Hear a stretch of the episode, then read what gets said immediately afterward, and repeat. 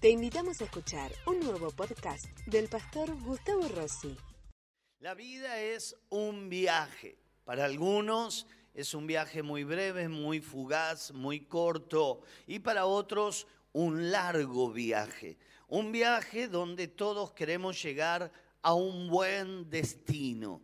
Nadie quiere en la vida fracasar, nadie quiere ser infeliz. Ahora entonces, ¿cómo, ¿cómo hago para llegar a buen término? Esta es la pregunta recurrente que hacemos en el día de hoy. El título de este mensaje es ¿Cómo llegar a un buen puerto? Filipenses capítulo 1 en el verso número 6, el apóstol San Pablo declara esta verdad espiritual, estando persuadido de esto que el que comenzó en vosotros la buena obra, la perfeccionará hasta el día de Jesucristo. Qué maravilla es poder ver la vida como un viaje y además de ver la vida como un viaje, que en cada parada en la vida Dios nos está perfeccionando. La el perfeccionamiento de Dios, que a veces viene con pruebas, situaciones difíciles que nos tocan vivir, tienen el objetivo de prepararte para la vida eterna y para la salvación. Nadie sabe cuándo el Señor me llamará a su presencia, pero de hecho un día lo hará. Y cuando ese día llegue, yo y vos nos tiene que encontrar perfeccionados para el encuentro de nuestro Jesús. Sabes que la Biblia habla acerca de una parábola de boca de Jesús que se llama de esta manera, la parábola de el rico y Lázaro. El rico era un hombre que vivía en opulencia, que tenía todo y mucho más. Mas Lázaro era un hombre que temía a Dios, pero que no tenía demasiados recursos. Lo cierto es que la muerte le llegó a los dos. Y los dos se presentan delante de Dios. Uno va al seno de Abraham, ese es Lázaro, y el otro va al Hades, el lugar de los muertos, donde no tienen opción de llegar a Dios. Porque el primer juicio que el ser humano experimenta es la muerte, donde la muerte se define nuestro destino final de la eternidad, con el Señor eternamente siendo uno con Él o separados de Él, en lo que la Biblia llama Hades, infierno, separación eterna, segunda muerte, muerte eterna. Son todos sinónimos que la Biblia habla de lo mismo, de una eternidad separada de Dios. Lo cierto que cuando llegan a ese lugar de destino eterno, ahí el, rico que estaba acostumbrado a llevarse todo por delante, a mandar, le, da el desfallatado, le, le da una orden a Abraham y le dice, mandalo a Lázaro a que me dé algo de beber. Y entonces Abraham le dice, ya no se puede, ya es demasiado tarde. Hay una separación imposible de los que están ahí, vengan para acá, y de los que están acá, vayan para el otro lado. Y entonces el rico, ahí como Abraham le respondió, le dice, pues entonces envía a alguien que vaya a anunciarle a mi familia, para que mi familia no termine en el mismo lugar donde yo terminé. Y entonces Jesús dice, si no creyeron a los vivos, mucho menos creerán a los muertos. Y entonces ahí esta historia nos habla acerca de esta gran realidad, que algunos tienen temor de hablar, de la muerte. Hermano, el que tiene el nombre escrito en el libro de la vida eterna no tiene temor a la muerte, porque la muerte para el creyente no es una desgracia, sino es un paso a la eternidad junto con nuestro Señor.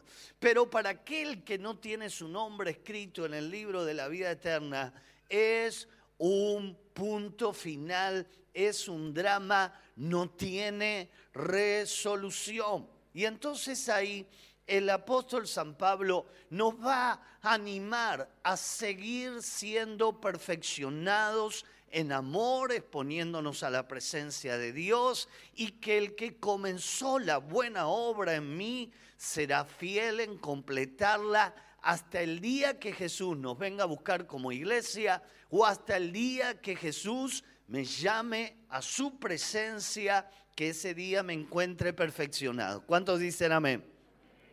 Ahora, ¿cómo llegar a un buen puerto? En primer lugar, para llegar a un buen puerto, practica el perdón. El perdón es una de las prácticas más sanadoras que existe. Un hombre fue al dentista y de repente algo inesperado va a suceder.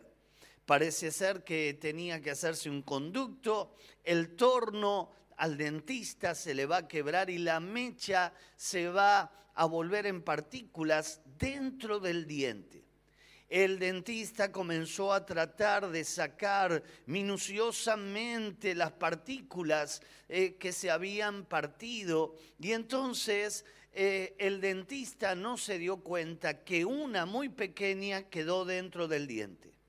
15 años después, este hombre llamado Esteban, esta es una historia real, comenzó con dolores en uno de sus hombros. Entonces consulta al médico, le hacen una radiografía y detectan que había un material, un objeto oscuro en la parte superior del brazo.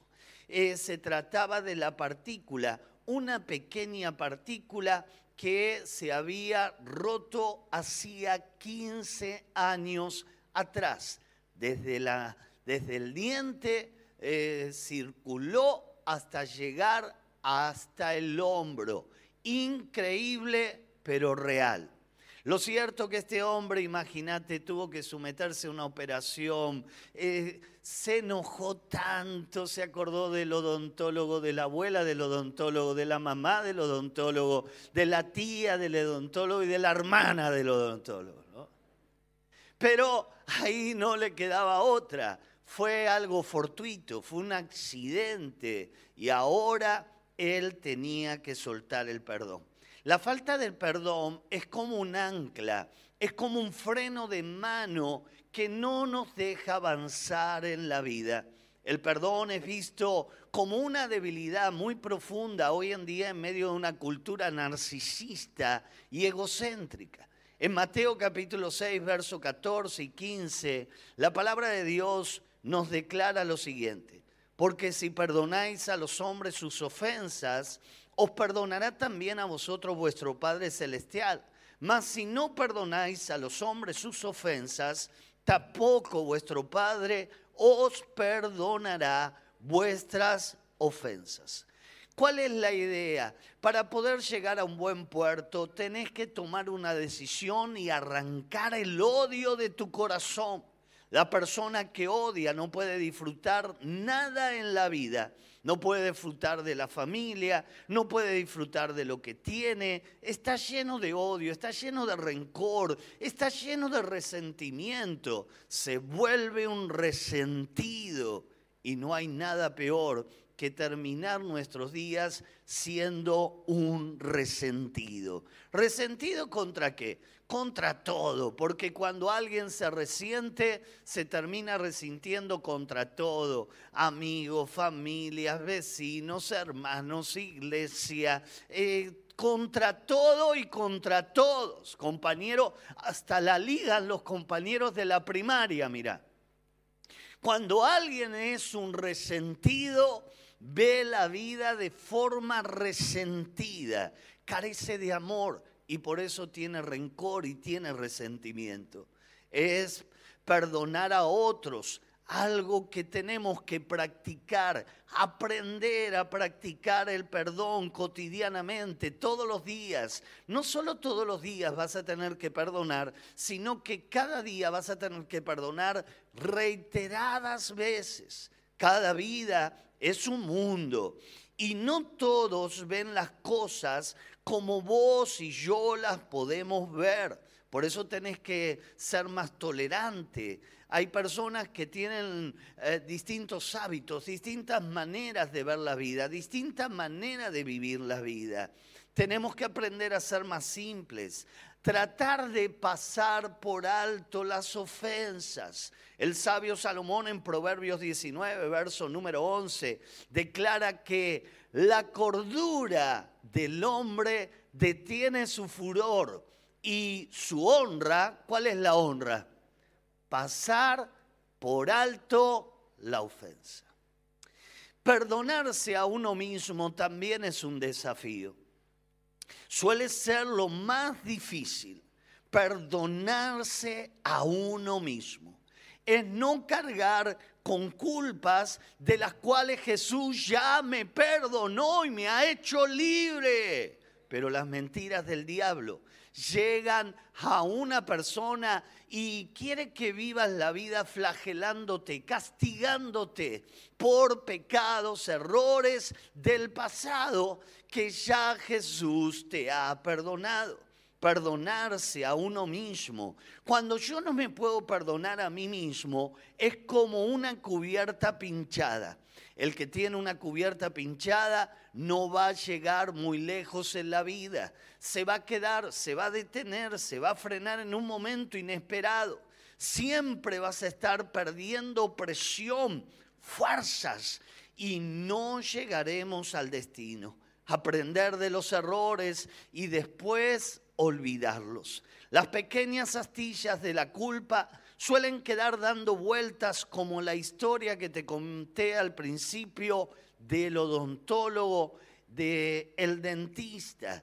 Y entonces la falta de perdón que yo tuve en la niñez, en la adolescencia, en un momento determinado de mi vida, de repente termina apareciendo en escena con personas y en lugares que nunca quisiéramos que hubieran aparecido, pero finalmente aparecen.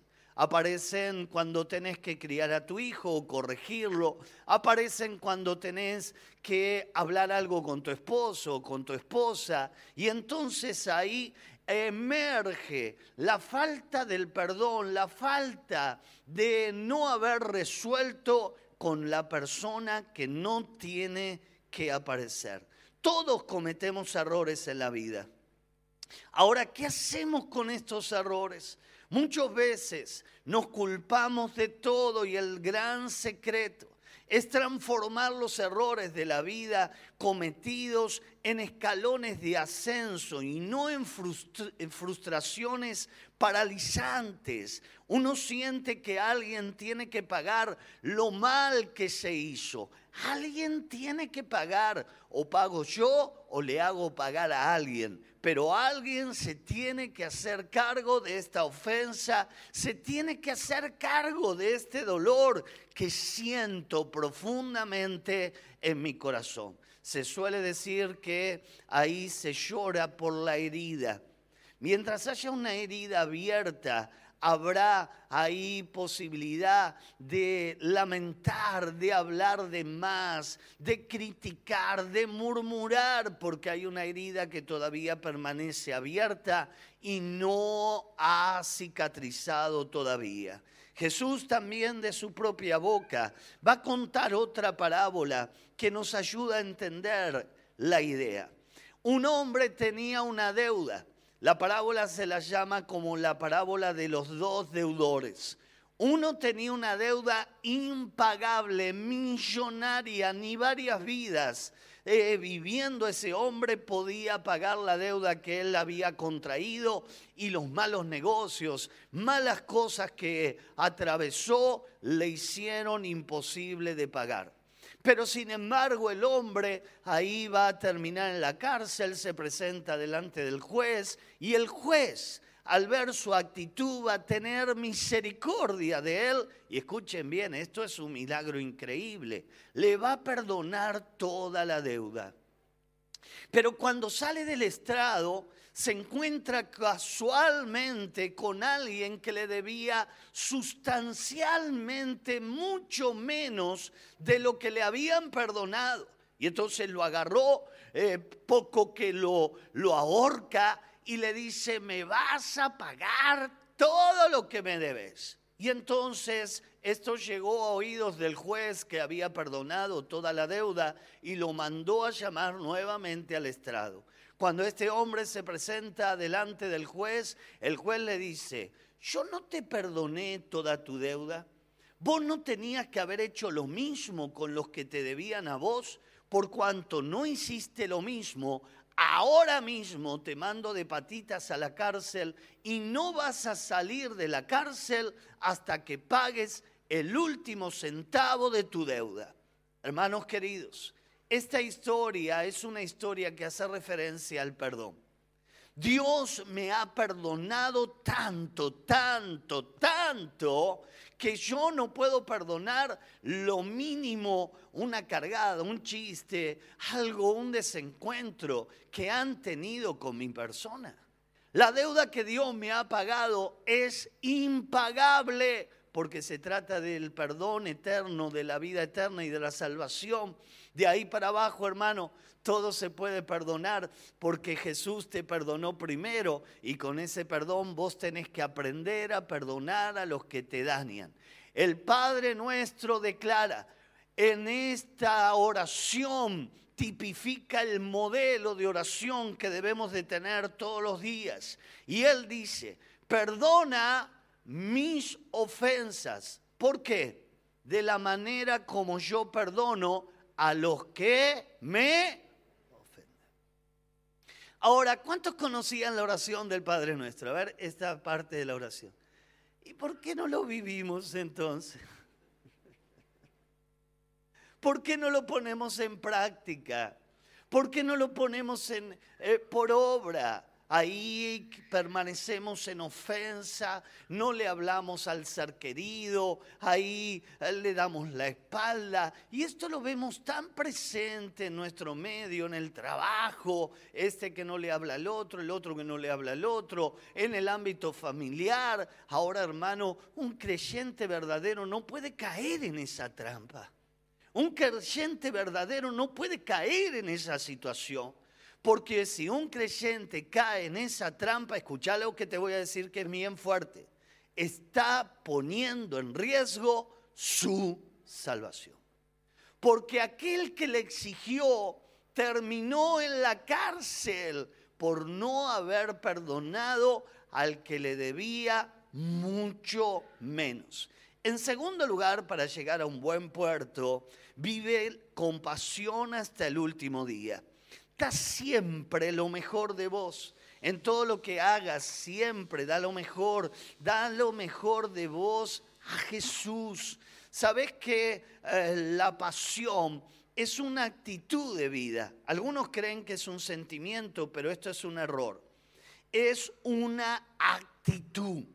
La actitud de sobreponerse ante la adversidad, la actitud de tener claro nuestros ideales, la actitud de tener bien en alto nuestros valores. Hay personas que viven la vida sin pasión, que para hacer algo le tienen que pedir permiso a una pierna, a la otra, para moverla. Literalmente no tienen pasión. Y cuando no hay pasión, no se llega a buen puerto. Entonces, ahí la palabra eh, entusiasmo, la vida merece ser vivida con entusiasmo. El entusiasmo es una palabra en griego que viene eh, del original y es enteos y significa Dios dentro nuestro. Cuando alguien tiene pasión, cuando alguien tiene entusiasmo, es cuando alguien está lleno del Espíritu Santo. El enteos en mí. Y es ahí donde vuelve la pasión. Por eso cuán importante es que dejemos que fluya de nuestro interior los ríos de gozo que vienen del Espíritu Santo. No dependen de las circunstancias que nos rodeen el gozo y la alegría, sino más bien de quien habita y mora dentro de nuestro corazón. Hermanos queridos, el gozo es un fruto del Espíritu Santo. Gente que está bien económicamente, que tiene un buen pasar, pero extrañamente está deprimida y amargada. Es que el gozo y la alegría no viene del tener, sino que viene de nuestro Dios. Y entonces ahí donde te das cuenta que hay gente eh, que aún teniendo un buen pasar, no puede expresar, vivir alegremente la vida. Los primeros cristianos de la iglesia primitiva nos dan un ejemplo de cómo vivir la vida. Los primeros cristianos lo habían perdido todo. Los primeros cristianos habían perdido su casa, habían perdido su familia, habían perdido su empleo y de repente ahora el emperador de turno está muy mal de la cabeza. Su nombre es Nerón. Y Nerón desata una persecución en todo el imperio va a incendiar una parte de, eh, de, Roma y le va a echar la culpa a los cristianos. Y los cristianos comienzan a ser perseguidos por todo el imperio y se transforman en enemigos públicos, número uno de los romanos. Los cristianos son asesinos, los cristianos eh, son incendiarios, mentira, esto era una patraña, esto nunca había sido, nunca sucedió. Y la historia atestigua a favor de lo que estamos diciendo. Lo cierto es que la gente le creyó a la mentira de Nerón. Y Nerón prendió a los cristianos y los mandó a morir de la peor manera, en la hoguera, incendiados. Pero Nerón, que ya estaba loco, se volvió mucho más loco cuando empezó a oír que estos cristianos, eh, cuando estaban muriendo en, el, en los minutos finales de su vida, con gozo adoraban a Dios. Y esto lo volvió loco. ¿Cómo puede ser que esta gente se está muriendo? Esta gente eh, está en lo peor de lo peor, pero sin embargo con gozo cantan a Dios. Hermanos queridos, en esta oportunidad también fue decapitado nuestro héroe de la fe, el apóstol San Pablo. Por ser ciudadano romano, él no pudo tener el privilegio de ser crucificado, como algunos de los apóstoles y el mismo Jesús lo tuvo. Y entonces él fue decapitado, pero murió con el gozo eterno en su corazón porque Él declaró, para mí el vivir es Cristo y el morir es ganancia. Y estoy puesto en estrecho, porque quiero vivir, pero también quiero estar con mi Jesús. Hermanos, tenemos que ver la vida con gozo y con alegría. Vivíla con gozo y con alegría. Si empezás a observar, hay tantas cosas por las cuales dar gracias. Hoy cuando me desperté profundamente con mi corazón, le di gracias a Dios un día de vida más. Gracias por ese sol hermoso que hoy nos sorprendió. Gracias por estar vivo. Gracias por poder moverme con libertad. Gracias porque puedo mover mi cuerpo, puedo mover mis manos, puedo mover mis pies. Tenemos que ver la vida desde otra manera. Si no caes en la trampa y entonces crees que la alegría y el gozo depende de lo que tenés. Hermano querido, no depende de lo que tenés ni de lo que dejas de tener, depende del Señor Jesús. El gozo de nuestra salvación es nuestra fortaleza. El gozo del Señor es lo que nos permite eh, tener fuerzas para seguir adelante. Y en tercer y en último lugar, para llegar a un buen puerto, confía en Dios.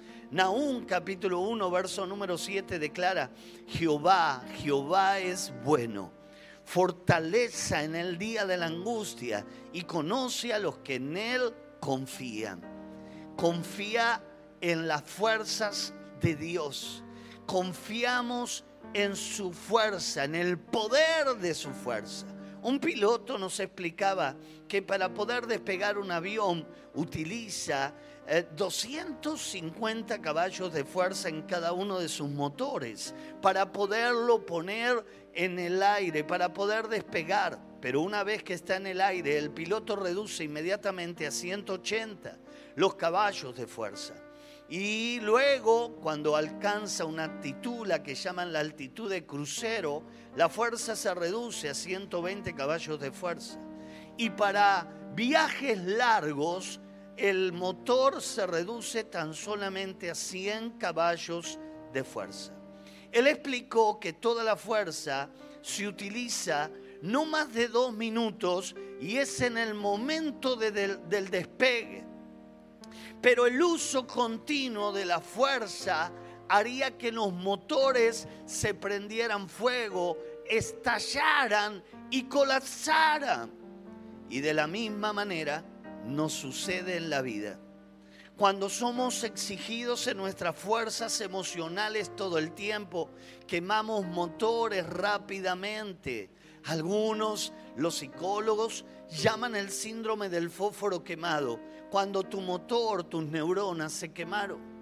La persona está quemada porque no aprendió a descansar en Dios, porque no aprendió a descansar en las fuerzas de Dios y cree que todo lo va a resolver con su fuerza. Cuán equivocado está, hermano.